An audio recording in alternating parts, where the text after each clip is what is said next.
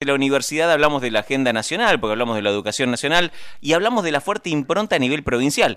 Eh, uno, yo siempre lo digo, que una de las, de las, de las cuestiones que, me queda ese sabor medio agridulce con respecto a la universidad nuestra, es que la naturalizamos tanto que a veces nos olvidamos que la tenemos.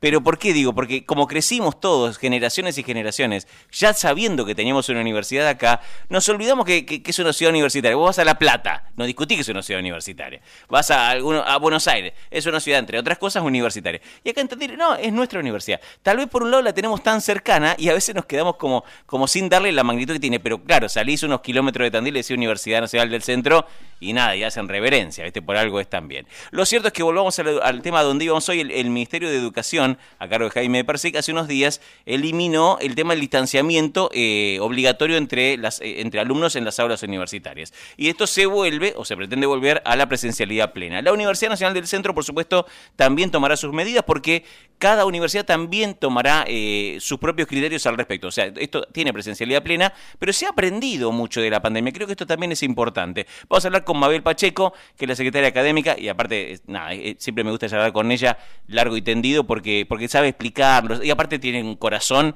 unicen, tiene el corazón tatuado, ¿eh? así, desde de, bien desde adentro. Hola Mabel, ¿cómo te va? Buen día, bienvenida a Radio Tandil.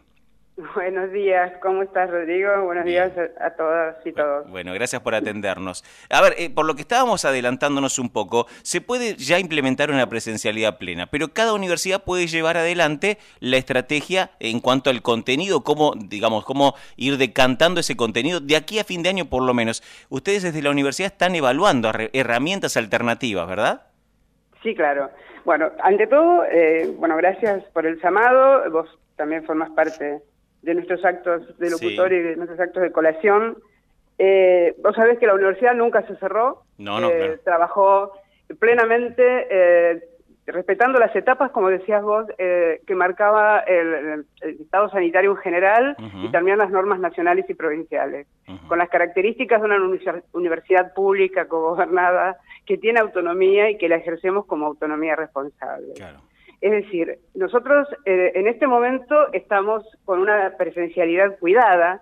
La comenzamos en febrero-marzo, todavía con normas más estrictas de aislamiento y etapas sanitarias más complejas, para poder cerrar los ciclos del, eh, o, cursos o cátedras del 2020, eh, que necesitaban sí o sí aspectos experimentales, maniobras presenciales, que era indiscutiblemente requerían de presencialidad y era sumamente cuidada, muy restringida de acuerdo a las pautas sanitarias y a las normas nacionales y provinciales, porque además tenemos un compromiso de inserción territorial como corresponde.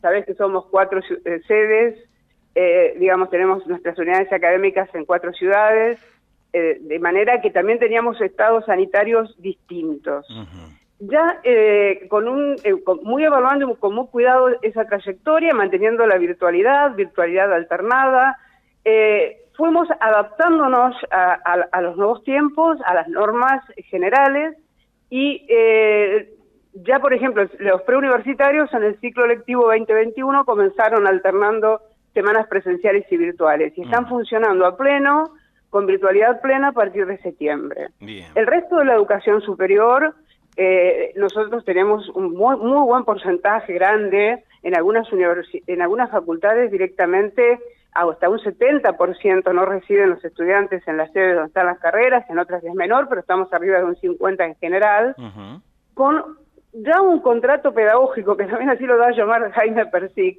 y el otro día lo escuchaba ahora el secretario de Políticas Universitarias, Oscar Alpa, decir lo mismo, que a los estudiantes se les garantizaba la regularidad y la normalidad de sus cursadas de manera virtual. Bien.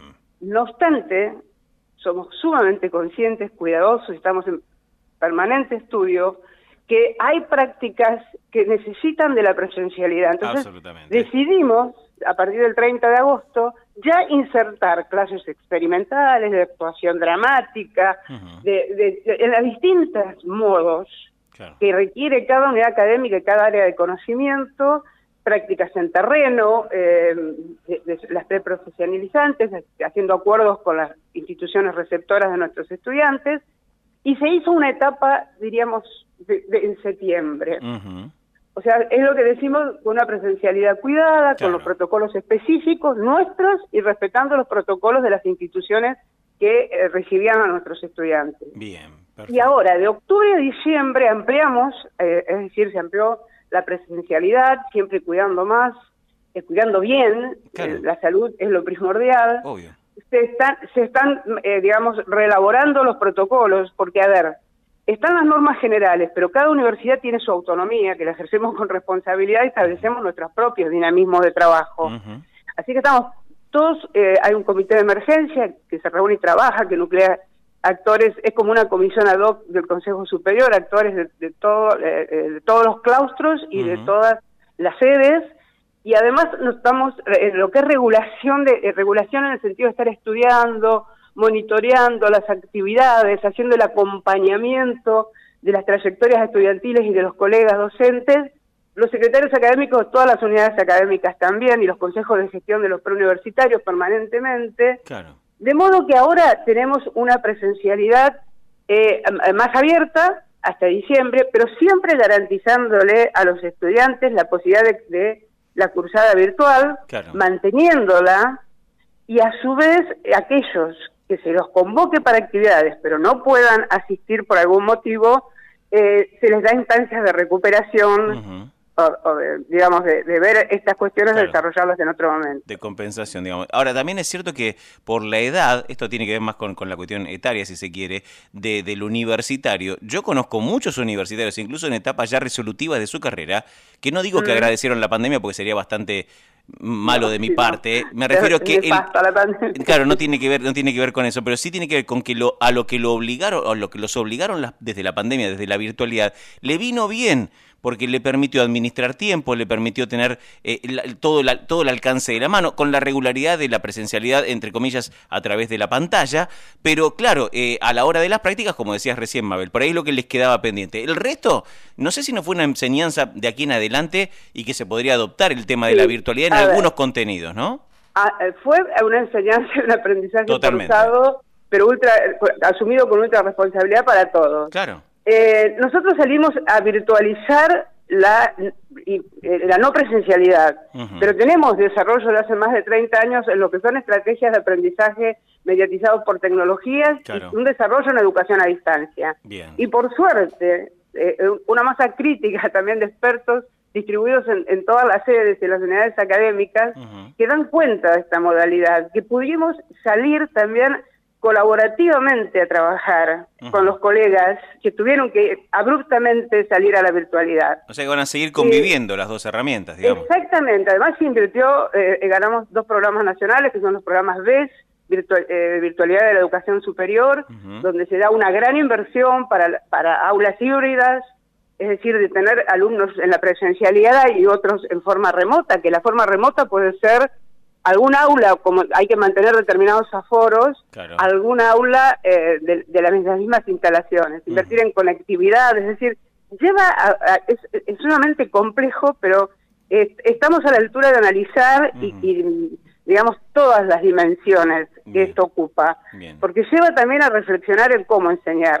Claro, eh, digamos, eh, eh, reflexionar sobre las propias sobre las propias prácticas y, la tecnología, el soporte tecnológico es indispensable, pero también el desafío de capacitación, en, lo que es pedagógico, didáctico, eh, de, aprender y de aprender a aprender y de aprender a enseñar con, tecnología. Sí, aprender a aprender y aprender a educar, tal cual, son las dos cosas juntas. Me encantó. Bueno, Mabel, eh, muchísimas gracias, no te queremos quitar más tiempo. está buenísimo, esto se va a continuar, por lo menos de aquí a fin de año, un sistema eh, de, ambas, de ambas patas, como quien dice. La presencialidad en el caso de ser necesario, sobre todo desde la práctica, y la virtualidad en caso de que cada, que cada facultad sí lo considere en cada materia y también teniendo muy en cuenta, con un análisis muy especial, los estudiantes del primero y segundo año, es decir, ingreso 2020, 2021, que no han transitado demasiado presencialmente en nuestras instalaciones, ni, se conocen entre ellos, eh, lo que es la conformación de grupos, y que vienen también de una secundaria terminada, digamos, en, etapas bien distintas a, la... O sea, que ahora también tenemos el foco en, en, esos grupos y en los futuros eh, aspirantes, digamos, para el ciclo 2022. nos, nos atravesó a todos, totalmente. Exactamente. Mabel, te mando un besote, nos estamos viendo pronto. Adiós, gracias. Hasta luego. La secretaria académica de la Universidad, Mabel Pacheco, que nos contaba entonces cómo desde la universidad es cierto, desde la pandemia se aprendió a utilizar la virtualidad